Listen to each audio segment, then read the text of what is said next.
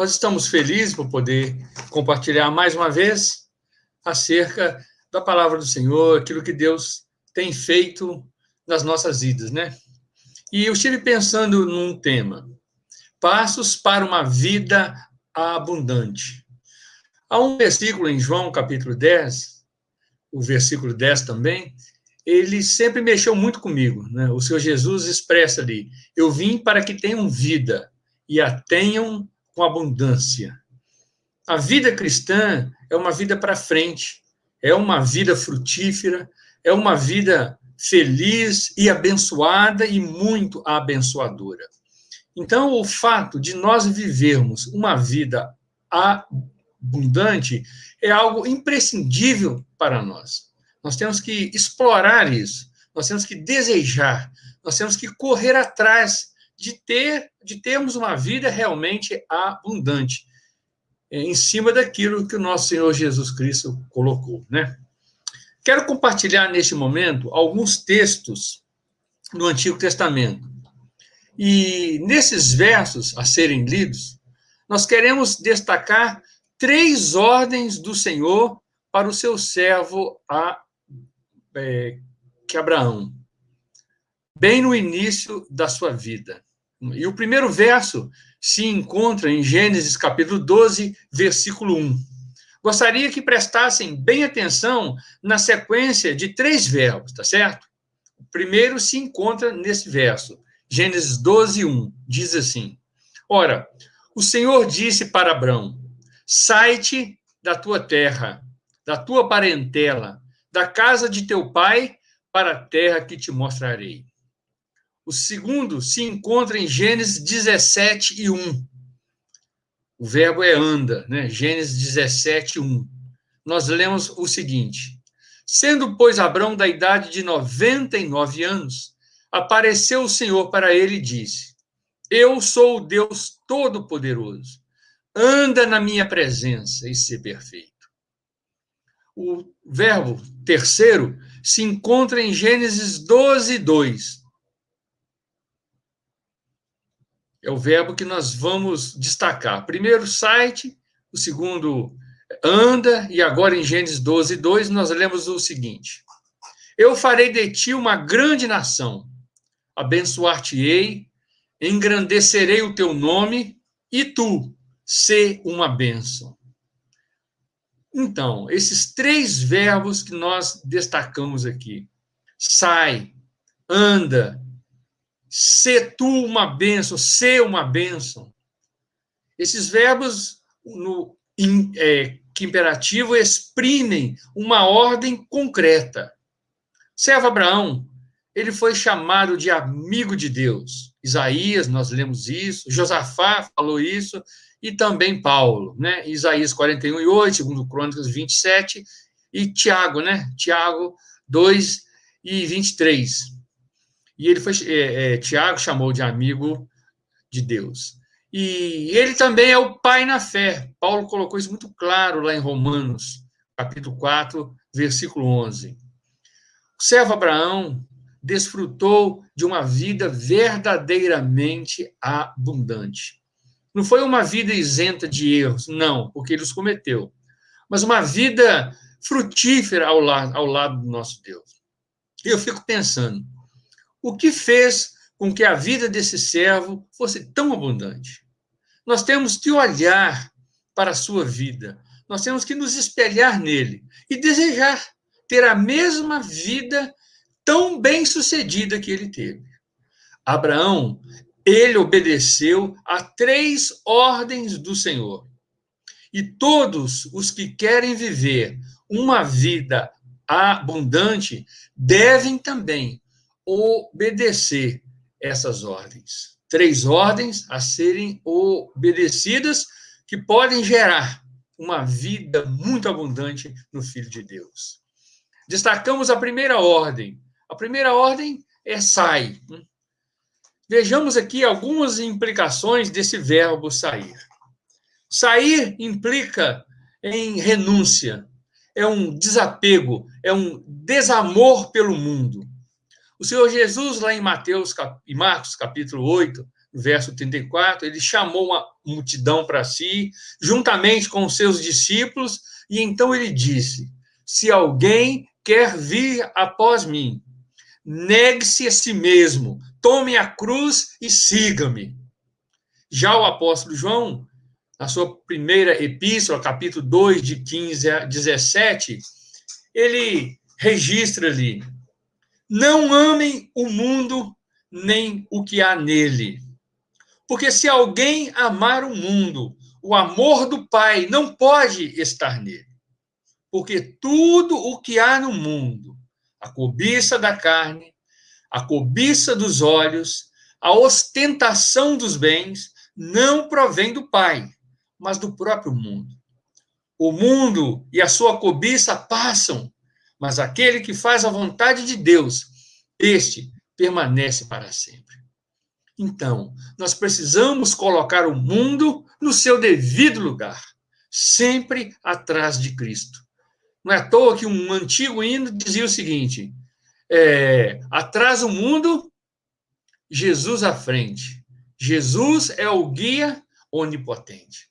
Nós carecemos de valorizar mais o Senhor Jesus do que a vida, o mundo em que estamos inseridos nele. Agora, infelizmente, nos esquecemos, esquecemos facilmente, que esse mundo, ele pertence a Satanás, ele já tem um proprietário. João capítulo 16 e 11, o Senhor Jesus aponta como se Satanás fosse o príncipe deste mundo. E João, na sua primeira epístola, 5,19, diz que o mundo inteiro jaz, descanso, descansa no maligno. Certa vez, Satanás ofereceu o mundo para o Senhor Jesus, apenas em troca de um pequeno reconhecimento, que ele se curvasse diante dele. Mas Jesus recusou veementemente, porque definitivamente só Deus é digno de ser adorado e servido.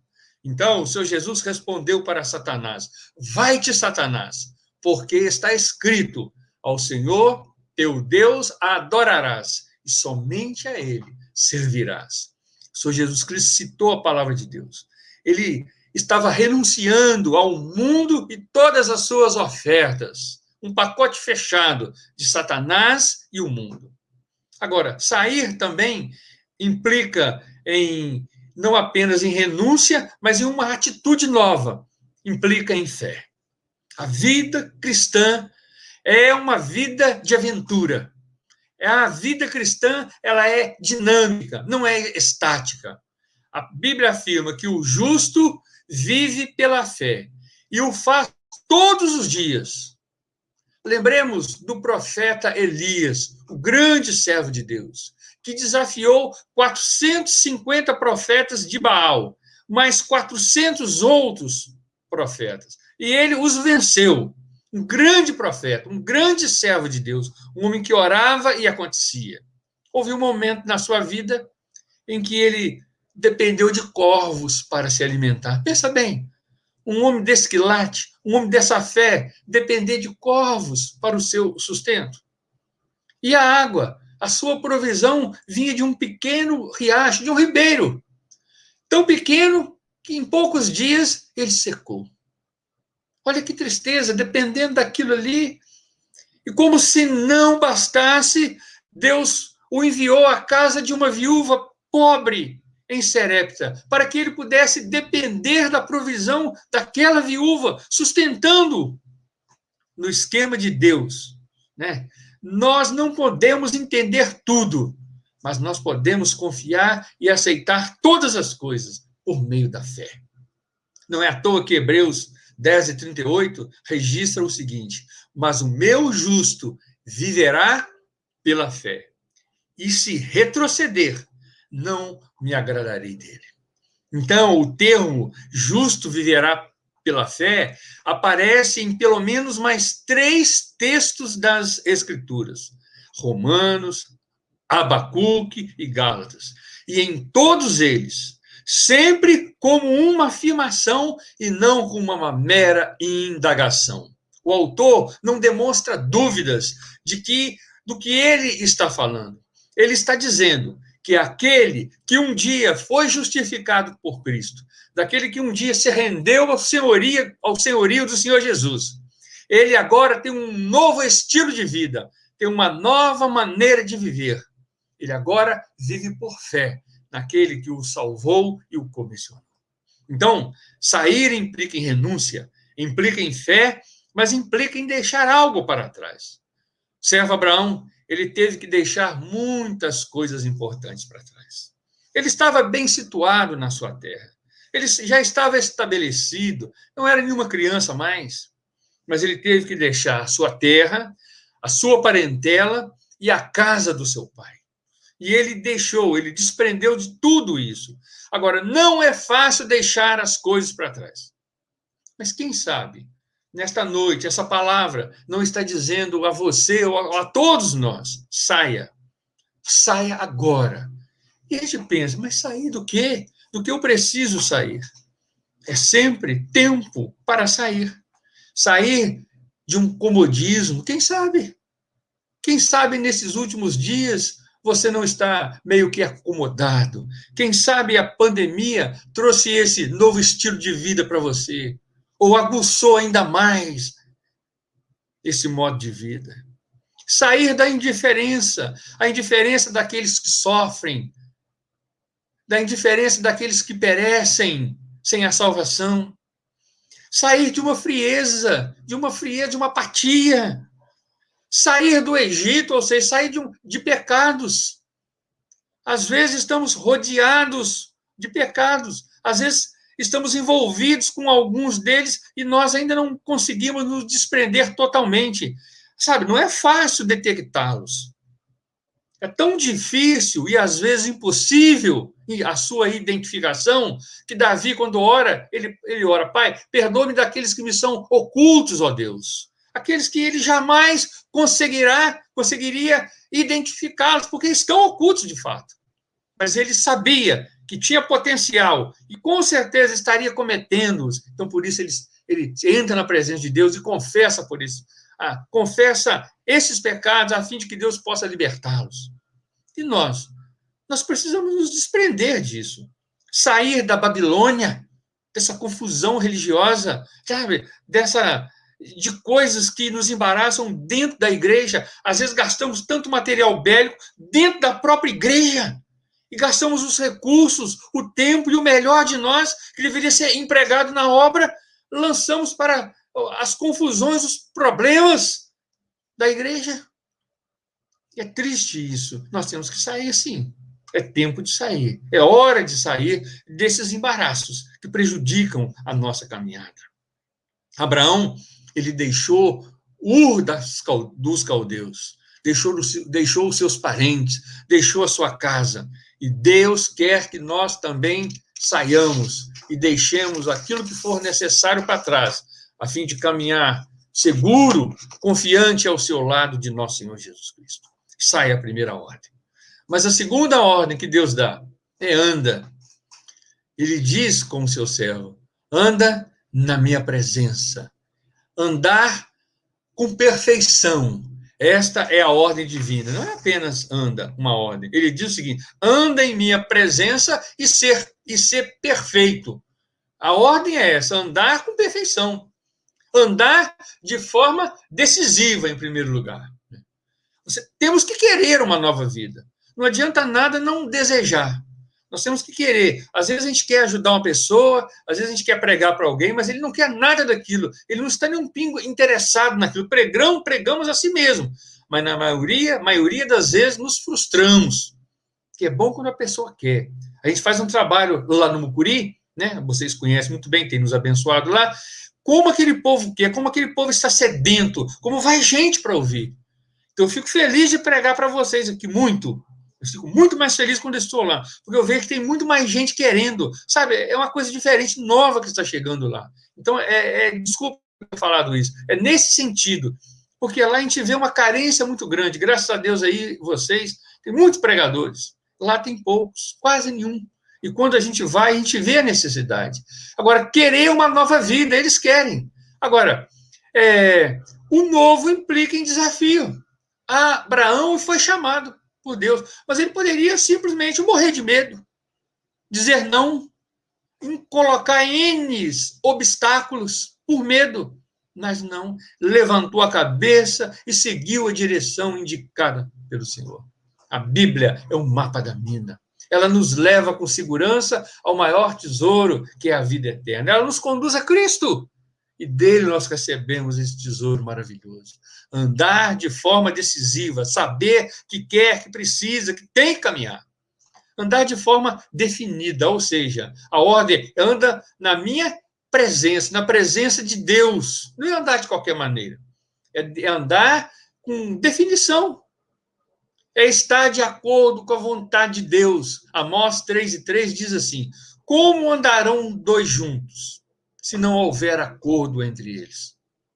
Temos que estar de acordo com Deus. Ou seja, temos que andar dentro da vontade do Senhor.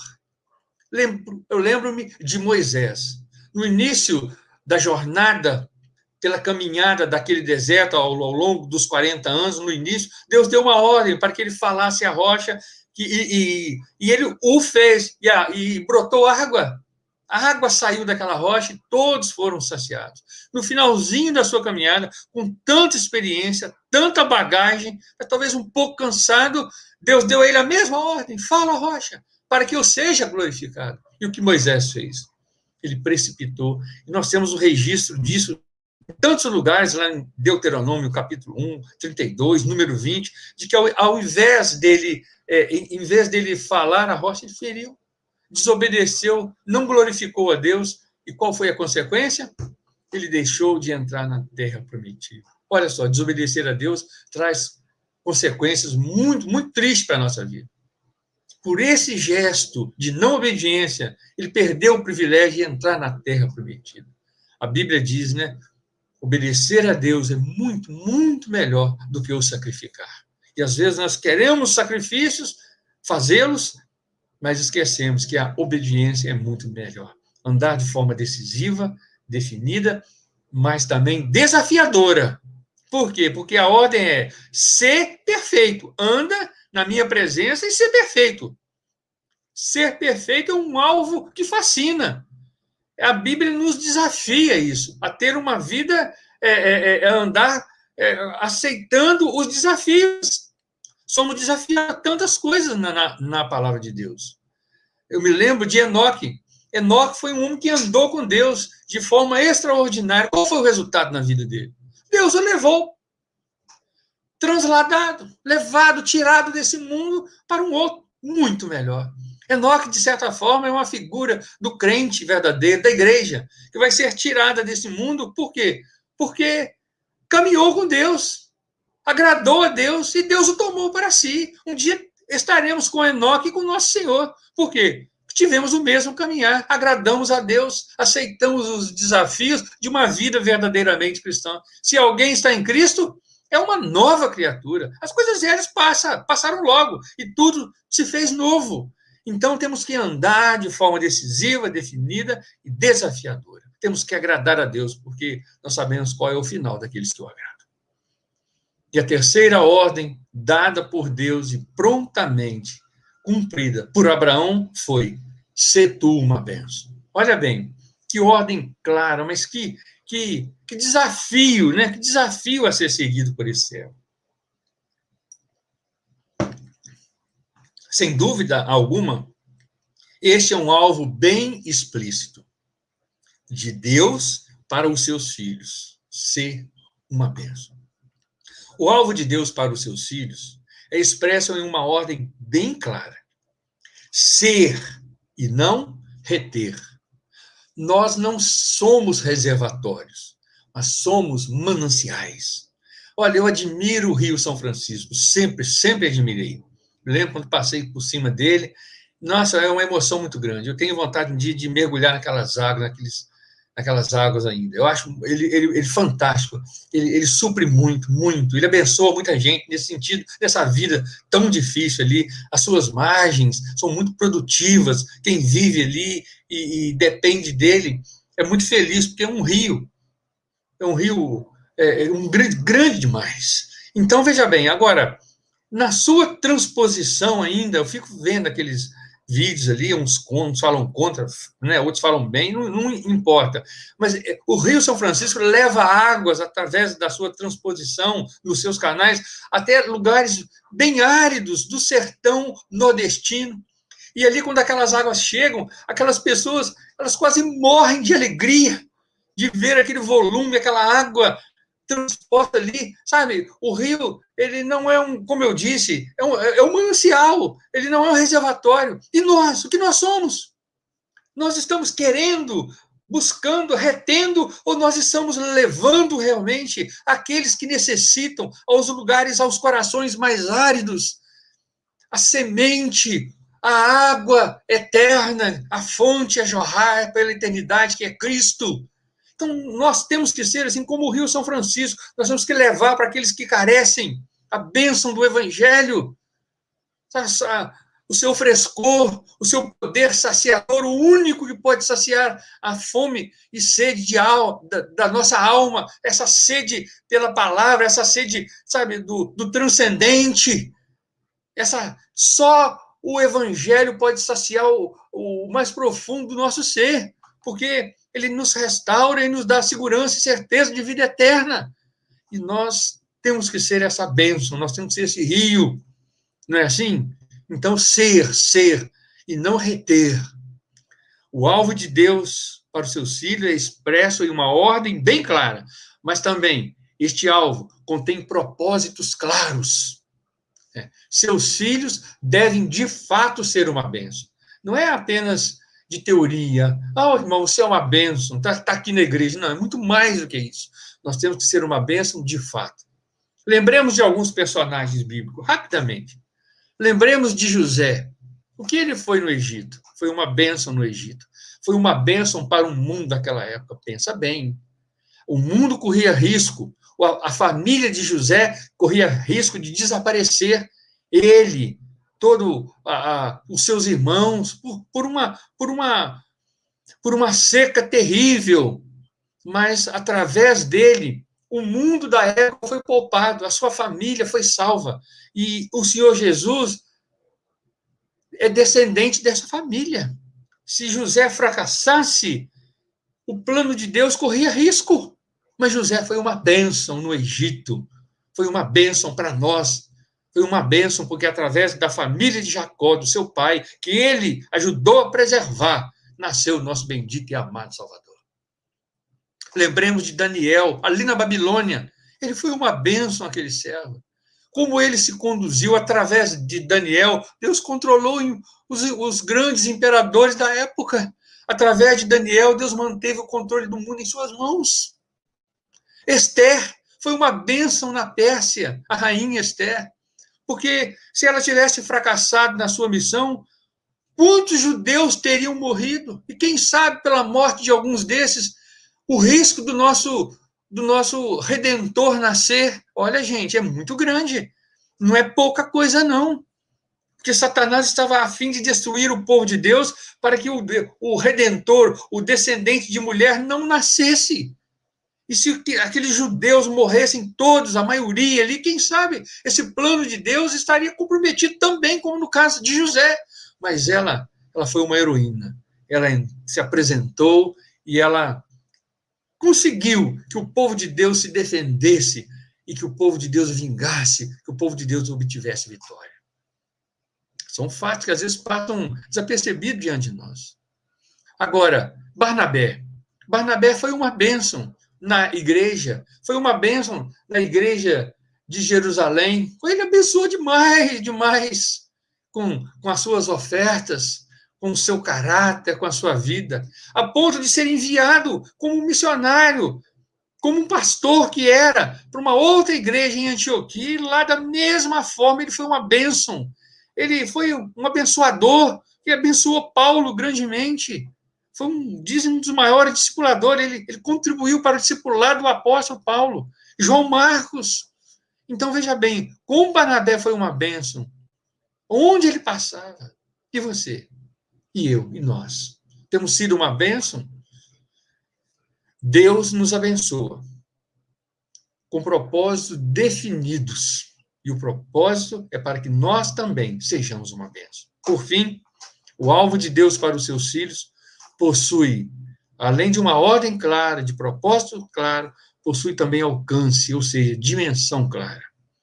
A dimensão dessa ordem de Deus de ser uma bênção é para que sejamos a todas as famílias da terra. Ser uma bênção. Deus falou com Abraão: em ti serão ditas todas as famílias da terra. A minha família, a sua, a nossa, e nós podemos abençoar todas as famílias da terra, levando, sendo, né, indo, andando, ser, levando esse evangelho até os confins da terra. Olha, Deus falou com o seu servo Abraão: em ti serão benditas todas as famílias da terra. O Senhor Jesus disse aos seus discípulos: Ide por todo mundo e pregai o evangelho a toda criatura. Ele disse: Portanto, ide e fazei discípulos de todas as nações. Então, olha só, a ordem é muito clara. É, é óbvia demais. A sua dimensão está aí, está clara. Você tem sido uma bênção no seu lar, para os seus filhos, para os seus pais, para o seu cônjuge. Você tem sido uma bênção na sua escola ou você está ali secretamente? Você tem sido uma bênção para os seus amigos, bênção de fato, de verdade, para os seus vizinhos. Olha, é difícil. O vizinho está vendo tudo que a gente fala. Na sua igreja, ser uma bênção é um dever do crente. Notem o imperativo: ser tu uma bênção. Nós temos visitado uma família e a nossa igreja tem procurado ser uma bênção na vida de algumas pessoas, de alguns lugares. Ali em Palma, é um ponto é, de pregação. Lá no Mucuri, 500 quilômetros de distância, naquelas aldeias, principalmente no Quilombo, nos lugarejos ali ao redor. Mas tem uma família que nós também, há seis anos, a nossa igreja está trabalhando para ser uma bênção naquela família.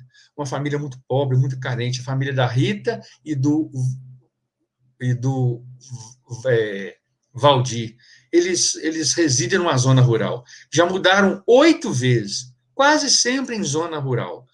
O, o Sovaldi, ele é retireiro, então eles precisam de estar perto do local de serviço. Seis anos. Quase completando seis anos, não tinha nenhum convertido ainda. Agora, agora cinco daqueles oito, né? Duas são crianças, né? Já são convertidos nós esperamos que mais um adolescente reconheça o Senhor Jesus e se entregue por esses dias, que é a que falta. Então, nós estamos trabalhando. E ontem nós fomos lá, somos visitá-los, né? E nós, eu registrei ali o tempo que eu gasto, né, que a gente gasta, e o percurso que a gente faz. Desde a hora que nós saímos até a hora que nós retornamos. 15 para 5, 9 e 15 da noite, né? 15 para 5 da tarde, é claro. E 90 quilômetros. Ida, pega a pessoa, leva a pessoa em casa, vai lá. Então, olha bem, não é fácil, é um sacrifício. Mas nós fazemos com prazer, nós fazemos com amor, porque nós sentimos que fazendo isso, nós estamos sendo uma bênção naquela família. Nós levamos coisas, nós levamos o tesouro, a pérola preciosa do Evangelho. E eles têm podido é, é, aceitá-lo, eles têm compreendido. Ontem foi tão gostoso quando nós falamos do céu e inferno. Qual a diferença do que está no céu ou do que está no inferno? Todos os dois são pecadores. Aí o, é que o Valdir respondeu: ah, mas quem está no céu é porque era pecador, mas aceitou Jesus como Salvador. E o do inferno é pecador, mas não aceitou Jesus. Então ele conseguiu definir bem, sabe? Que não é simplesmente por causa do pecado que nós vamos para o inferno. É porque além do pecado, nós rejeitamos a salvação em Cristo Jesus, mas ele já aceitou. Reconhece-se um pecador e aceitou Cristo. Ele sabe que um dia estaremos para junto com o Senhor. Então, esse ministério de abençoar essa família é um privilégio para nós, sabe? Eu louvo a Deus por ele ter nos dado esse privilégio da gente poder fazer isso de uma forma tão prática. Então, veja bem, o alvo de Deus é específico, todas as famílias da terra. Conclusão. Feliz é somente a pessoa que obedece às ordens de Deus. Obedecendo às ordens de Deus, nós seremos verdadeiramente felizes, porque fomos criados para a honra e glória do nosso Senhor. Nós somos criados para o gozo e a alegria do nosso Deus. Então, se nós o alegramos, é, seremos verdadeiramente felizes. A Bíblia fala: a alegria do Senhor é nossa força. Quando nós causamos a alegria de Deus, nós somos instantâneos e automaticamente fortalecidos. Então, a pessoa feliz, a pessoa abençoada, é aquela que entende e segue a vontade de Deus. As ordens de Deus. Quais ordens? Hoje nós destacamos três: sair, andar com Deus e ser uma bênção. Assim como o servo de Deus do passado, seu filho Abraão, amigo, né? Abraão foi um amigo de Deus. Nós também possamos ser um amigo de Deus. Nós também possamos ter uma vida abundante como ele teve. Basta que nós, como ele, obedeçamos aos imperativos do Senhor. Que Deus nos abençoe nesta noite. Muito obrigado pelo privilégio de estar junto com vocês. Vamos orar. Nosso Deus e Pai de amor, agradecemos a simplicidade da tua palavra, que expressa de forma muito clara não somente a tua vontade, mas o segredo para uma vida de sucesso, de uma vida abundante. Uma vida que o Senhor quer que nós desfrutemos. Basta obedecer a tua palavra, as tuas ordens. De sair, de ouvir e ser prático na vida cristã. De andar contigo, aceitando e vivendo os desafios. De ser uma bênção de fato, ó Pai, de ser uma bênção real no meio das pessoas para este mundo tão carente, tão necessitado. Abençoe, porque se alguma coisa precisa ser mudada, se alguma coisa precisa ser feita em nossas vidas, que nós aceitemos o desafio que vem da tua palavra para nós nessa noite. E assim possamos desfrutar desta vida possível, anunciada, desejada pelo o próprio Senhor Jesus Cristo para nós e desfrutada pelo teu servo no passado. Nós possamos vivê-la intensamente. Obrigado, Pai, nós oramos assim, agradecidos, em nome do Senhor Jesus. Amém.